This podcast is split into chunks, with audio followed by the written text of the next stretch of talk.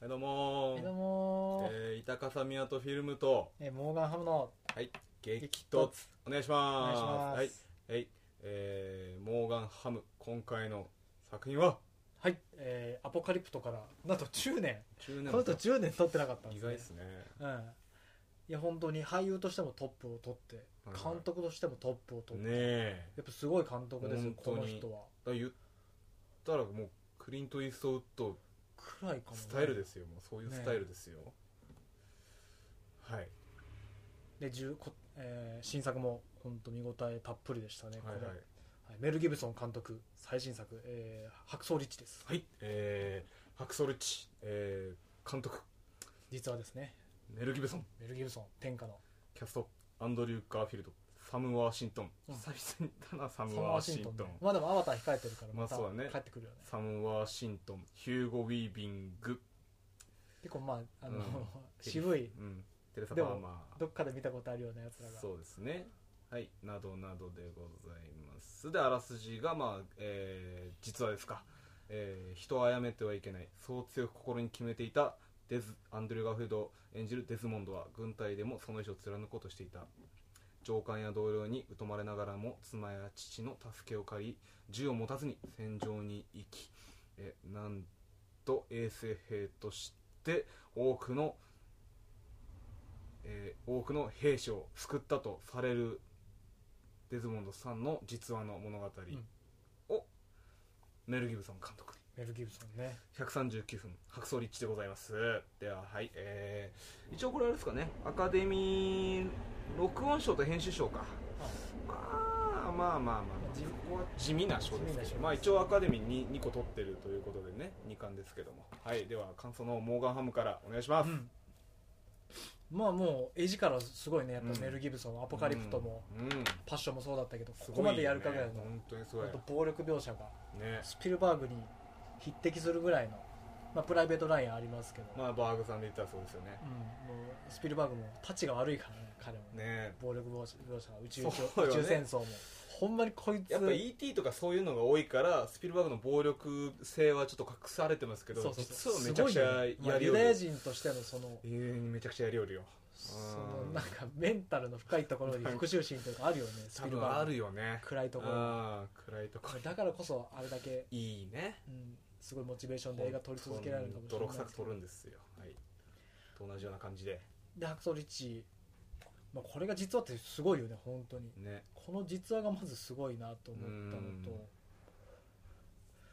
特にまあその前半が結構地味というか前半はね全然戦場の話じゃないんですけどまあ違いますけどね最初その主人公のまあ生い立ちとうん彼ド女ドとス出会うドスのドスの話が進んでいくわけなんですけどまあその軍隊に入ってからよくわかんない裁判までの話がうん前半1時間なんですけどそこがなんかすごい僕面白かったですねあそうですなよなよとしてたんですはいけはいど、はいはい俺あんまりその戦争映画苦手というかさはいはい結構戦争シーン戦場のシーンとか見るともう既視感がすごくてさあーまあ、あれプライベートライアンで終わっちゃってるからまあわるわる確かに確プかライにベねートライアン以上のもんもうないからあー結構もう何アクション映画とかもよくあるアクション映画見てるような感じでうんあーはいはいはいぐらいの感じなんですけど戦場に行くまでの過程がすごい丁寧に描かれてて、あんそうですねこんな裁判してたんだない ちいち面倒くせえなこいつらねえなんかねと思いつつ、うんまあその同僚たちとの友情も書きつつはいはい前半1時間がすごい面白かったですね、面白かったですうねん確かに後半はまあうんまあまあ普通というか、まあ、あらすじ通りの感じでしたそうですねうんまあ、そんなまあでもメル・ギブソンはさすがだなと本当に才能があるなって思いますねう、んもっと取ってほしいねやっぱやっぱね超佳作だからね、うん俺はだってあれが好きよあのなんすかあれあれですブレイブハートブレイブハートももう最高に面白いですねパッションそパッのシ前ョンパッションパッションねうんキリストのパなッんショかンパパッションッションの2部作みたいな今回もねかなりキリストのうんだからパッションのキリストが今回はドスだったもんねそうですね確か神のに確使かいにだったも確んかねにドスはね、キリストああそういう指標まあ、彼らをやらせたはらちょっと強いですよねメル・マギジブでソンはかなりその熱心な人なのかなここの感じだと、まあなかなかこうご本人もね割と本当自分の芯しっかり持ってますからやっぱりまあこの人肩堅物というかうん曲がったことはだけですかいやら、うん印象は受けますよね,、全然冗談通じなそうだもんね顔とか、ねえ映画の感じ見てもすげえ真面目なまあまあかのんだマなットマックスですからねやっぱり、ううんんすごいですよ映画も役者としても監督としても、うんまあ本もう当本に当いい映に画老兵っぷりですよねそうね、はいこれを継ぐのはあいつだもんねバットマンの今名前出てこないですけなどんすかどうするしてますけどえ今のバットマン演じてるああベン・アフですねベンアフね確かにベンアフもすごいなうん次世代のメル・ギブソンベン・アフですよねねイーソルとメル・ギブソンときたらベン・アフになるんじゃないかっていうベアフもねちゃあんるとそうとですねうんベン・アフそうですねベアフもやっぱすごいまあすごいけどね監督としてうん、ただ役者業より監督業の方がちょっと強いけどねまあそうねベンアフはベンメル・ギブソンはベアフよりもうん役者としてももう本当うにんすごいですスよーねパートップ取った人だからトップ本当にすごい人だよ本ね、当にすごいですからまあ、どんどん取ってほしいと思いますね、なるほど、うんはいはいはいここから先そうですねそんなにね何本も取れる感じじゃないから10年も空いたなっていう感じしますけどね 10年何してたんだろうねねっていうハードル上がるぞっていうあねんまり映画も見てないけどあんまり映画も出てないしうんまあすごい才人ですはいはいはいメル・ギブソなるほど、ン、うんじゃあ次フィルムをはいフィルムはフィルムはバカな本だみた いないや僕もねやっぱあのー、本当冒頭のこのドスをの人柄を描くシーンがひたすら楽しくてもうあと親父の感じとかもね、まあヒューゴ・ウィービングとのその確執みたいなとこはすごい良かったですねなんかそのなんかすごいね、うんだからそのあれだけでもういいくらいのそうそう2ヒ時ル間ゴビビいっングも前の前の戦争でちょっと心に、えーまあ被害者消えない傷を負ってしまった、まあ、犠牲者ね戦争被害者ですたかもんねよくあるそうそうそう親友たちは戦地で死んだのに自分だけがのけのけと本当死にたかった自分も死にたかったぐらいのうんおめおめと帰ってきてしまったっていうその死に場所をなくしてしまった親父としてね悲しき親父としてうん出てくるんですけども、その感じがねいいっすもうナイスキャスティングだよねそうヒュー・ウィービングよかったねあーよかったもう顔もうも本当によかっ久しぶりに見たたけどもう主役かなっていうもんだって一番最初に出てくるもんねヒルゴビビングそうね見たことどっかで見たことあスミスだとこい思っつたの話かなっていうぐらいね、スミスだ。エージェント・スミスだエージェント・こいつってスミスですよ、ヒューゴ・ビーミングっていうの、うんあと V4 ベンデッタ、顔は出てこないですけど、ねロード・オブ・ザ・リング焼けた顔しか出てこないですけどね、ロード・オブ・ザ・リングの、うん、エルフ、ね、すごいですからね。まあ、その話が良くて、まあ、ただその、さっきモーガンハムがやった騎士艦っていうとこの、戦争の騎士艦は、まあ、それもあるあるとしてあって、俺の中で言ったらその、やっぱりその、訓練シーンがどうしてもやっぱフルメタルジャケットっていうの そうトねップがあるから、で今回もその鬼軍曹役のなんだ、えービンス・ボーンかビンス・ボーンさんはあのコメディそうねうんビスモさんの顔もわかるしそうそうそうドッジボールとか結構そうですねいろんなやつドッジボールとかあの俺たちニュースキャスターだっニけュースキャスターとかとかそういう系でコメディもようく見るちょけまくってるからそうそうそうだからそうなんだろうまあまあ今回もちょけなんだけどね基本的にはねそうそうそうふざけ倒してる側の演技なんだけどまあなんだろうなちょっとそのちょっとこう疲れちゃうのねなんか真面目とその面白の間にいちゃってるからこの人がうん結構そこの行き来がちょっとつなんかあどうやって見たらいいんだろうなみたいなとこもあったけどまあまあ前半は良かったですねなんかそのなんだろうまあ優しいですよねなんかその俺らの中でやっぱフルメタルジャケットがベースにあるからさ絶対許してくれないすげえい甘いもんねこいつらはなんかねあのだってもうちょっとこうさ「なんでお前なんでお前は」みたいななんか「ダンスしろ」みたいなさなんかあったじゃんその「お前は何々族か」みたいな「あわわわわわ」みたいな「あわわわわわ」みたいなんでさそのライあのドーツデズモンドがちょっとクスクスみたいなやるじゃんもうだってハートマン軍曹だったらあれもうやばいよね死んでるよハートマン軍曹だったらね死んでるよね殺されてる 罵られた罵り言葉で殺されてるよねはいもうだからそういうのがあるから正直あのシーンはそのなんだろうななんかその 違うまあまあまあ違う見実は方あれくらいいでしょハ実ー際トマンハートマンはもうやばいいないからいないけどだって俺らの中ではああれじゃんやっぱりそのアドクラスだよねあのクラスでなるからちょっとこう弱い弱いフルメタでもう本当に直接的に弱いフルメタジャケットを見させられてる気分にはうんちょっとなハートマンなってしまってハートマン軍曹がもしいたとしたら絶対銃持たされてるからねそうそうそうはい言っちゃダメなんだよそうそうそ絶対退役さうもうせられてる10から秒でもう一瞬で捨ててるのね自分の心臓みたいなのをねそう絶対捨てるもんねまあでもそこでまああんまりないですよねその銃は持てないっていうところのいやもう初めてだようねんなのに戦争に来るとそうそうそうそうそこでまあ一つ矛盾はあるもんねそうそう一応矛盾があるんですけどだからもうそもそも戦争に来るということはその銃を持ってお国のためにというか戦うわけだけどまあでもアメリカはまあお国のためにとかいうことでもないのかな男だからっていうのが強いよね多分まあ、だから同じ田舎の他の連中が戦ってるのにそうそうそうそう俺だけ行かない俺だけ行かないのはおかしいっていうことですもんねまあ日本兵もあるんでしょうけど、まあ、そういうとこで結構なんだろうな面白かったですねだからその一個その最初の訓練から、まあ、戦争映画のベタなうん一個のシーケンスが、まあ、ストーリーテリングとして、まあ、訓練シーンから、まあ、戦争に出てその訓練のことが生かされる間もなく死んでいく仲間たちで、まあそのそうね葛藤すそこるで主人公みたいねな、同僚たちを最初訓練で仲良くなって、そいつらをどうやって殺すかどうやって殺すかとよくあかる話だもんねうん、バンバンバンバンそのもう秒で死んでいくみたいなね、うんあの日笑って酒を交わした仲間たちがどんどんこうももくろ何むくろになっていくっていう怖さがまあこれが一般的なストーリーティングでありますけど今回はその一個その銃を持たないってことで、ね、裁判のシーンがさっきも言ってたけど、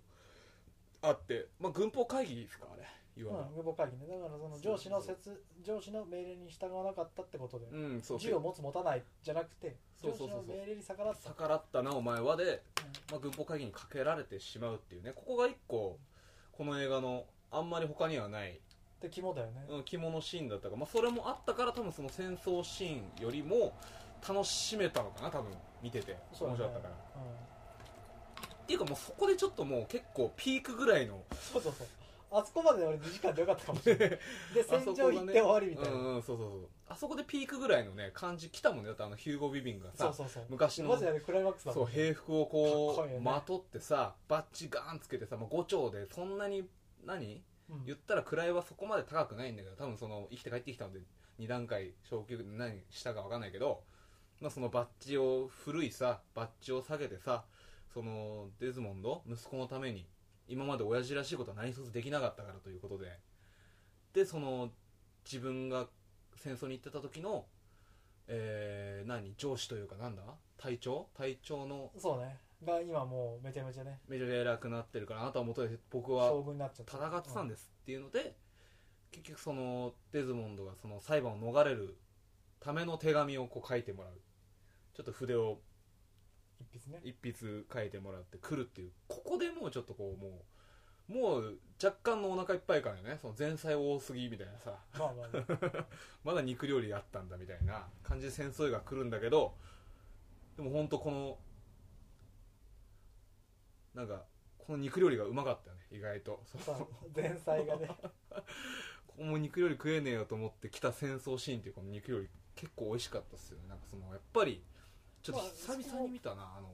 まあがっつりねがっつり残残虐な、そうね、まあ、白草立地って要は沖縄沖縄ののね白草崖崖なんですけど、まあ、そこの攻防戦というか一応崖の上に、えー日本兵まあ我らがゲリラだよね、はい、ゲリ日本兵がいて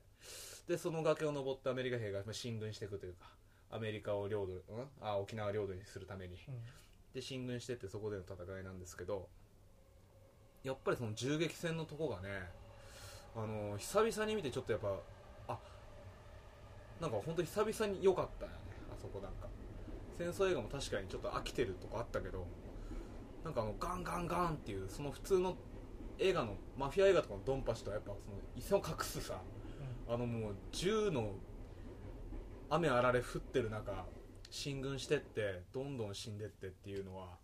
なかなかやっぱうまいしかもそのちょっと面白い撮り方してるじゃないですかなんかそのスローモーションであのー何 AK じゃなくてトンプソン銃それよりもだったらしいか何の銃か分かんないけどさライフルのさ上からカメラ固定でさそのカンカンカンカンみたいなとかちょっと FPS 視点からちょっとずらした視点みたいなとこで、うん銃だけピント合わせてなんか向こうで日本兵がどんどん倒れていくのをスローモーションで撮ったりとかなんかそういう映像的に新しいのもあってすごい良かったなであのーそこで良かったなあいつだねそのあの訓練の時さ一番こうちょっとこう、まクールだったあそうそうそうあいつねうんあいつの名前ちょっと忘れちゃったけど結構青い瞳の本当に英国紳士みたいな感じの男前よねやつが、まあ、基本的にはずっとこうデズモンドのことを「お前は腰抜けだ」みたいな言ってたんですけど訓練の時はなぜ銃を持たないでそのデズモンドのその彼女の写真を持って「おめえにはふさわしくね俺のがこの女に合うぜ」みたいなこととか言ったりとちょっと「バック・トゥ・ザ・フューチャー」のビーフみたいなさ、うんなんかそういう意地悪もしつつその何そのベースの中でちょっとリーダー格みたいな感じなんですけどいざこう戦場に出てデズモンドの働きっぷりっていうかちょっと一回命救われんのかなんかそのうん狙ってた日本兵が横から銃刀も銃剣持ってさわーって来たとこデズモンドがその 銃持ってないからさ渾身のタックルでさあドタドタってなってでそれと撃ち殺してっていうとこで、まあ、命救ってもらってそこでそのちょっとこう和解じゃないけどでその後夜もいつ襲ってくるか分かんないから交代交代で穴の中でこうあ一晩過ごす、まあ、移動もできない急に頭出したら撃たれる可能性もあるからっていうとこでその昔話をして仲を深めていくってあのシーンがね結構良かったなんか親父の話親父の話そこなぜで銃をなぜ銃を持てないかっていうね一回本当人殺しそうになった自分がねそうそうそうそう怖くて、ヒューゴ・ビービングは要はその感触持ちというかまあ、集団でね、酒乱でお酒飲むともう本当おかお母さんに暴力うんで銃持ち出す始末ででもうそれをずっとしてるっていうねあそうそうそうそうそうその加工シーンでそのデズモンドがなぜこうこういうまあ、銃を持たなくなった銃を持たなくなったかはでも親父じゃないですかでもその人を命が尊いってことを知った出来事がさ一個その兄弟喧嘩の延長でブロック塀でさ、うん弟の兄貴かそ兄貴の頭が弟弟弟の頭か、ガーンって殴っちゃって弟がちょっと死ぬかもみたいな一瞬になってう、うんその後あのキリストのまあ、肖像画みたいな肖像画のなんかキリスト語ゴロ録みたいなさうんやつを見て何何時時殺すべからずっていうのをこうわーって見るシーンがあるんですけどあそこはなかなかい印象的なシーンですよねまあそうねまあ本当人間として一番大事な殺さないってそうそうそう要は自分が手出してしまったことによってその恐怖ともう本当そこで殺さないさえみんな守ればね戦ね争もなくなるかそうそら、うそうそうなんですよねだからそ一番大事な部分だよね一番大事な部分を唯一持ってるっていう人ですからこの人はだかうんらそこの印象的なシーンですよねあれもまたあれはねうん小さいながらそうそうだからあれもあるから銃持たないっていうのもあるもんねだかそうら親二つ父のこともあるけど二2つ,、その理由があるからそのだから熱心な旧宗キリスト教徒でもないしね別に、うん超熱心なそうなんだよねでもそのちゃんと親父のことは愛してるんだろうなっていうのが見えるからいいいいよね、うんよかったよそねう救いというかさ結構そのデズモン親父が主乱で暴れて、まあ、デズモンドが銃を持たなく理由になったあの夜の出来事うのん時もデズモンドも青年だったじゃないですかどっちもうん兄貴も弟も青年だってでも青年になってなのにまだ昔からあんな親父は変わらず一枚でっていうちょっとこうあちょっと家族感やべえなっていうのと引き換えなんかそのデズモンドがその彼女に結婚申し込みに行くみたいな言ったら「お前女と喋れたのか」みたいなさその家族でちょっと車修理してなんかにこやかなシーンもあったりとかさあそういうとこもあってその裁判でヒューゴ・ビビンが出てくるシーンとかで結構そのファミリーもの話の中ではねそれプラスあの彼女とのやり取りも良かったしああよかったね献血のね献血のね彼女も可愛いしキモいけどねあんなやついたらねあの時のガガーフィールドの笑顔怖くないね怖い人なのんか気持ち悪いよ、ね、サイコパスの笑顔だったねガーフィールドの笑顔気持ち悪いよねちょっと気持ち悪いよね爬虫類的ななんかそう首長いしさねわかるそうそうそうそう血はなんかちょっと何言ってんだこいつみたいなうんうんなのじゃあ返して僕の血みたいなでかい昨日の血返してよ今日献血できないでしょささじゃあ昨日の血返して吹き返したらそんな感じだ尊敬したらねちょっと怖いですけどまあ昔だから通用するのかな、はいなんかわかんないですけどでベタな映画でとしてねうっていうとこででももうあそこで何その車の中で彼女に「僕戦争行くよ」って言ってさ「ひどい」みたいな「結婚申し込まない私にえ結婚してくれるのかい?」みたいな「うん言ってみなさいよ結婚してくれ」ありがとうみたいなシーンあるじゃないですかちょっと俺あそこ泣けちゃったもんねやっぱうん涙もろい愛してるねフィルムはもうやっぱりああいうとこもよかったしよう泣くそうそうそうそうんさすがになんかいいシーンがねなんかいいよこのね映画めちゃくちゃで病院行く時に「愛してる」って言ってそうそうそうそうそう愛してるってねなんかあのナースがちょっと笑うみたいなねああいうとこも良かったもようねそこのそこだけで二時ああいう感じで2時間撮ってほしかったそうそうそうそうそうそうだからこそまあまあ本当最後までぶっ飛ばして言うんですけど最後そのまああまりにも造兵したと造兵してもやっぱりこう日本兵のなんだそのゲリラ力というか大和魂がすごいからさやっぱり人数もさることながらでアメリカ兵も一時撤退余儀なくされる、まあ、二次撤退ぐらいのもんかあいつらからしたらでこうやっぱり白草立地崖なんでねその綱網状にした綱をこう降りていくんですけどみんな命からが降りるんですけどただそのデズモンドは残ってうんまだあのしあの親友が死んでねそこでああそう親友がね死んじゃうのよね一人助ける一人助けうるんあそこで死んじゃったたの悲しかったよねあそこででもね覚醒というか、うんそう覚醒ガーンってうんそうそうそうそうそうでそこで自分だけ帰らずにもう一まあ人、もう一人もう一人神様助けさせてくださいもう一人ってやっていくじゃないですかもうあれ殉教者だよねそうそうそうそうマジでキリストだよねキリストのね考えをねあと一人だけあと一人だけってどんどん戻ってさだってあれで何人だって言った何ろ50いや相当50な相る当とか50何人とかだよね、救ったって言って、ね、でそこのあのねあのーまあ、負傷者を崖から下ろす時のはいはい結び方のやつとかもね、ああの訓練であった最り初ブラジャーーって言われてたやつねそうそうそううんすごい良かったんだちょうどあの教官を下ろす時にブラジャーの形でさうん「こう冗談よしてくれよ」みたいなちょっとこういいシーンもあったもんね、うんちょっとあの教官をさこう的引きずりな教官が後ろ見てバーみたいなさ打つシーンとかちょっとかっこよかったしなさああ確かにね、うんなんかジャラシック・パークとかにありそうなうん、ティラノが追っかけてきてみたいななんかそういうアクション的な良さもあったりとかただあのシーンさやっぱりそのあの映画のやっぱこの話のさメル・ギブソンすごいなって思うのはなんだろうやっぱこの話普通の監督が撮ったらあそこを長く撮るじゃん絶対うんでもあそこは本当にパンパンパンとやってだまあ本当俺らが2時間前見たかったねって思わせるぐらいであっちにかなり力注いでるっていうのがすごいよねうん、すごいなって思うなこうだからこそ良かったなって思うし ちょっとそれしすぎて最後ちょっと退屈な感じ若干ありましたけどねうんまあね面白かったですけど本当ビビたるもんですけどだから救いのシーンをそそんなそこまで薄めちゃったかなもうもうちょっとあってもよかったかなってちょっと物欲しさはあったけどねうでもあそこでこうさあのパッてこう何その日本兵の穴ですかにこう逃げ込むじゃないですか、うんでそこでいた日本兵にもあの撃ってあげてねモルヒネ撃ってあげて助けるっていうシーンとかん、うん、あね、ったあったああいうシーンとかもいいですよねあれが現実なのかどうかも分かんないですけどとかねだからもう戦争シーンは基本的にまあどんどんどんどんまあ普通に戦争映画としてのクオリティはだいぶ高かったんじゃないですかね高いねうんだから冒頭のドラマパート後半の戦争パートどっちもかなり良かったですよね全然手手抜き感がなくまあ10年ぶりだしねうんやっぱなんだろうその日本人の感覚なのかなこれっていうさデズモンドがその救う救うじゃないですかまあ救うでしょうん全員を救ってこう下に降りてきたら「お前すげえな」みたいなこうみんながもう神を見るような目でうまあそれはそうなんだけどこいつはそんな手のひら返して恥ずかしくねえのかなっていうなんかそのいいことなんですけどねいいことなんですけどさなんかそのアメリカ人らしいですよなそこんまあの、まあ、手の認ひめ返たしら認めたらスーザン・ボイルが美声派した時と同じですよだから何だその例えでスーザン・ボイルがその最初なんかわかこうあのそうはあそうそうそう審お査員歌えるのがババアみたいな感じで「おー」ってなったらみんな「Oh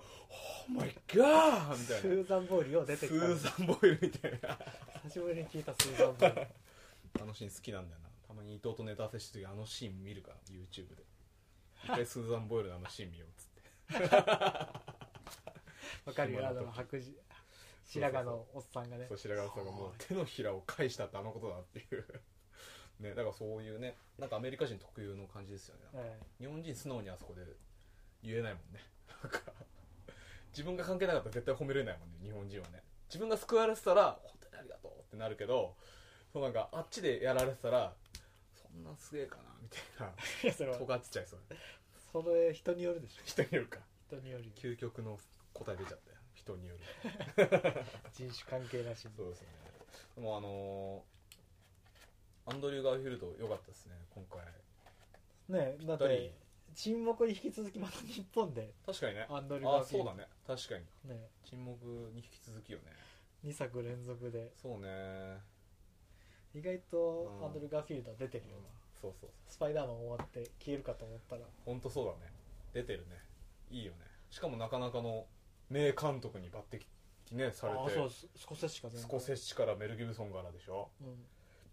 その普通まあ、アメにリカ人古き良きアメリカ人顔というかハリウッドスター顔してるからそうだねてかアメスパの2人はすごくないですか最近ああ確かにでもアメスパはダメだっ たもアんねメスパはダメですねエマストーンもだってもうアカデエミー賞取マ・っちスゃったトーンとガーフィールドだってもトップだようね今どんだけ監督がまたね頭下げて撮らせてくれ、ねマーベルが撮らせてくれって言ってももう無理よねもうねちょっと厳しい酒のよ前っねてなるよふねざけんなよ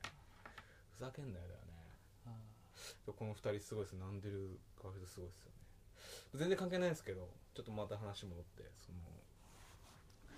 日本兵がさなんかその白旗こうあ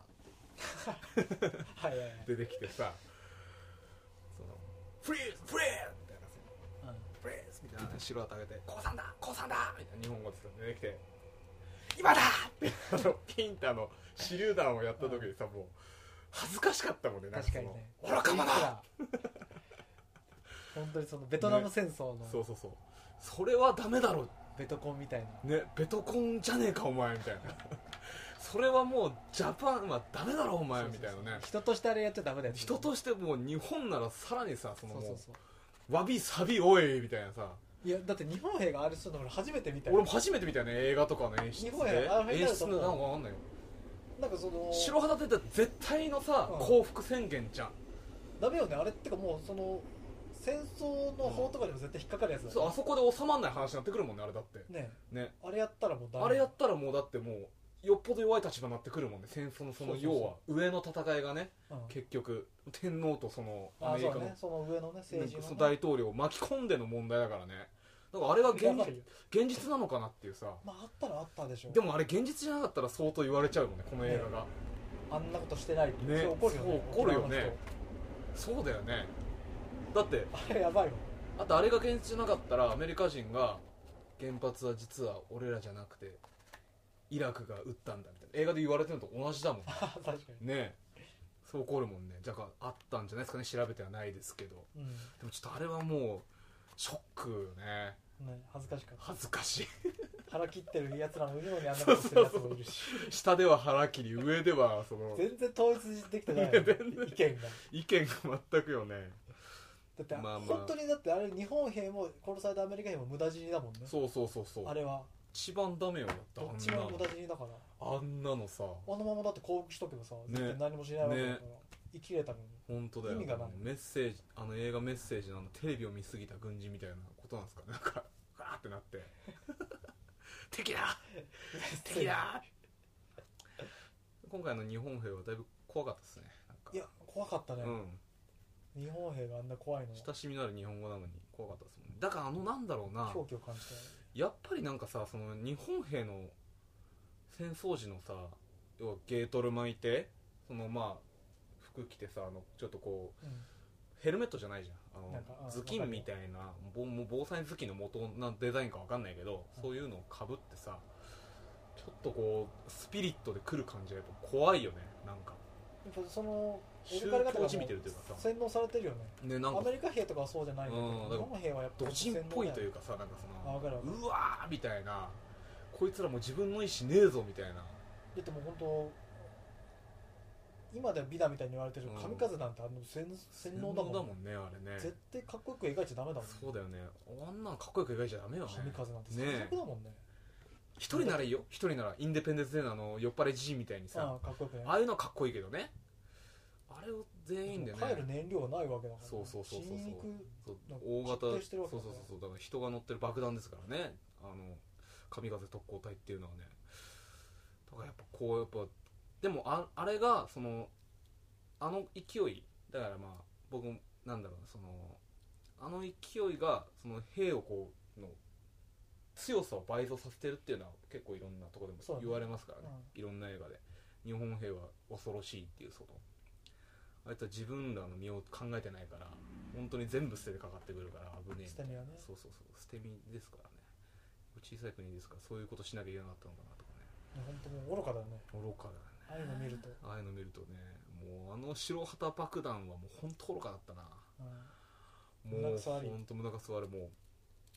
本当にちょっとムカついたもんですあいつらにムカつくムカつくフフェェアア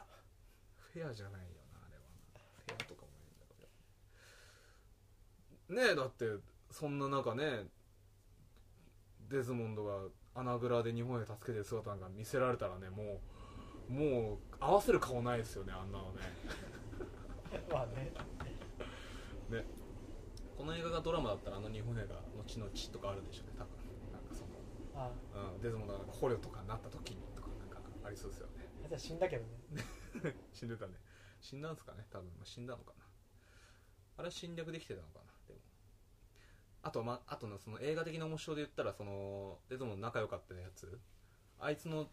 超人的な戦闘力とかもさ結構良かったじゃんあのあ銃ためよけながらあの爆弾をさあの ローに投げ込んでボグーンみたいなさあすごいねあんなねすごいよねあれは優秀大義ですよ大義あれだけで勲章問題そうそうそうそう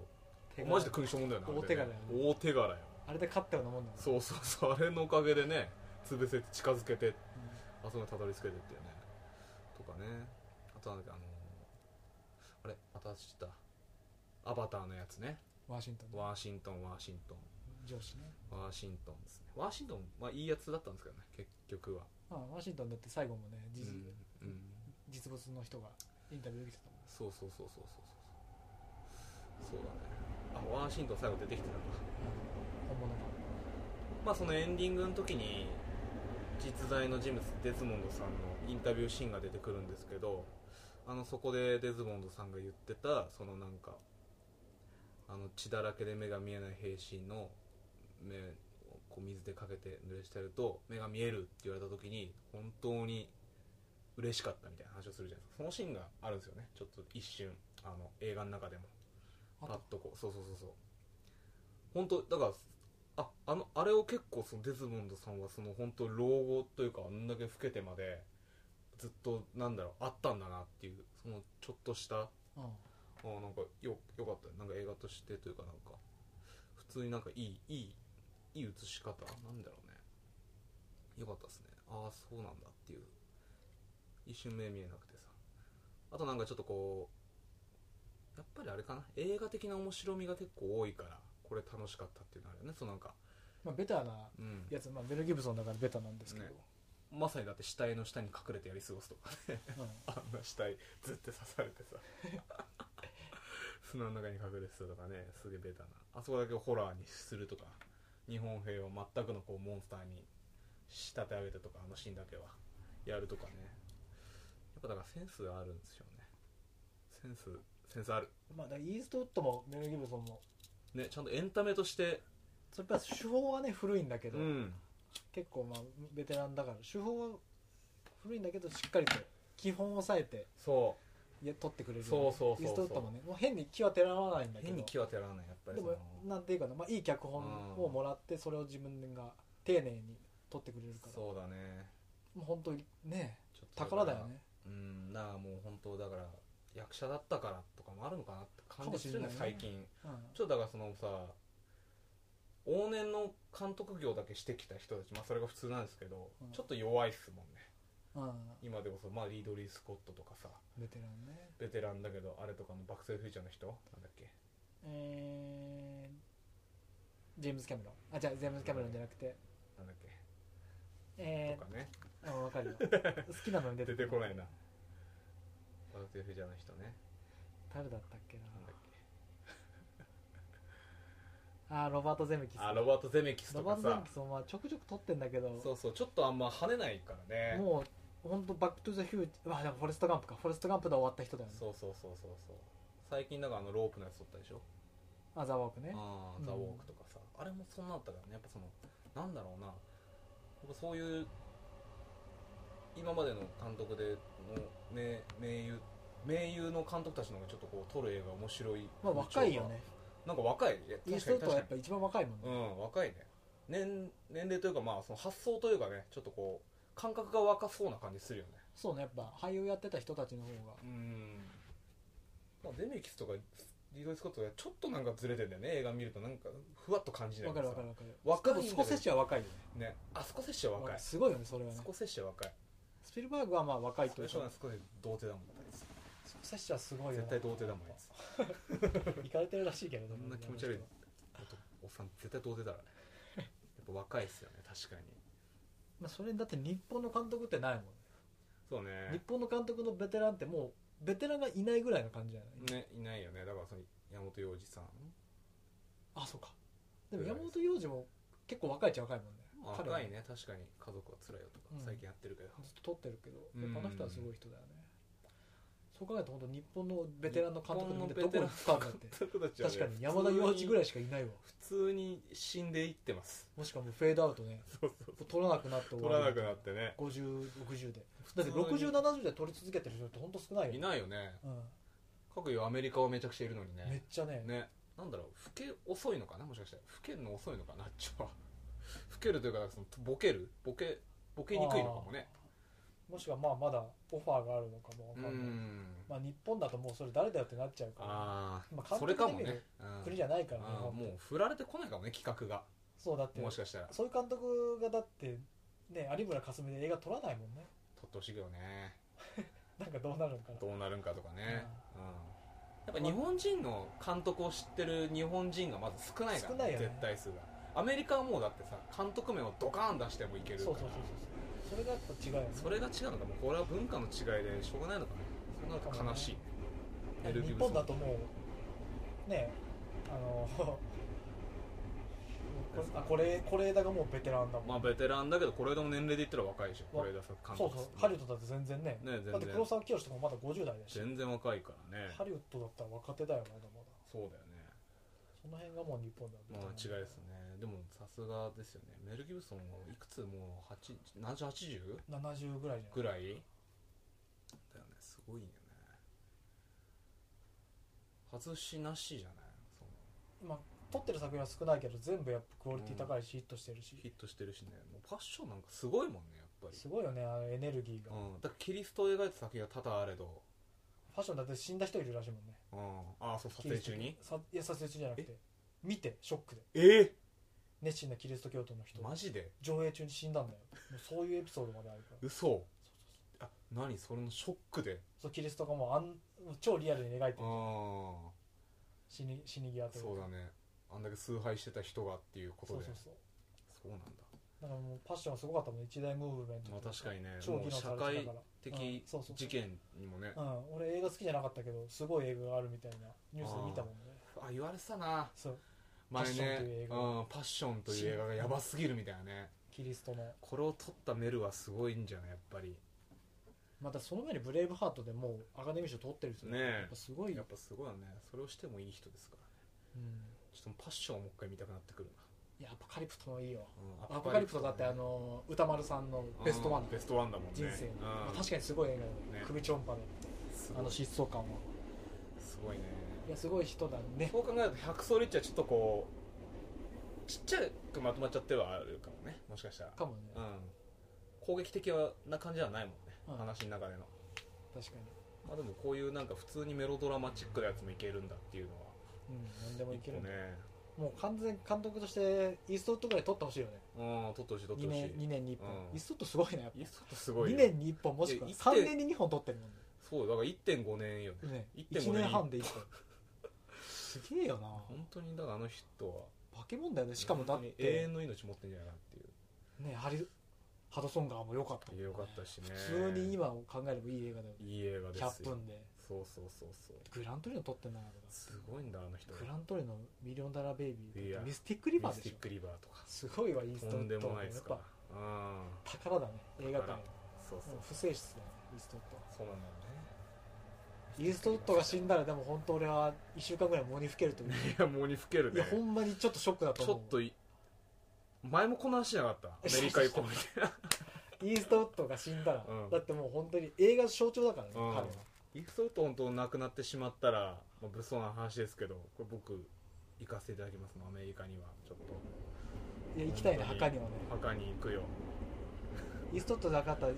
飲むか一緒にうんそうだないや本当に献杯しないとねカーボンカーボン献杯しよう献杯だよね本当当にいやイーストウッドはそうよイーストウッドとスピルバーグはそうそうそうそうあの二 人はなまさかメル・ギブソンからこの話になると思わ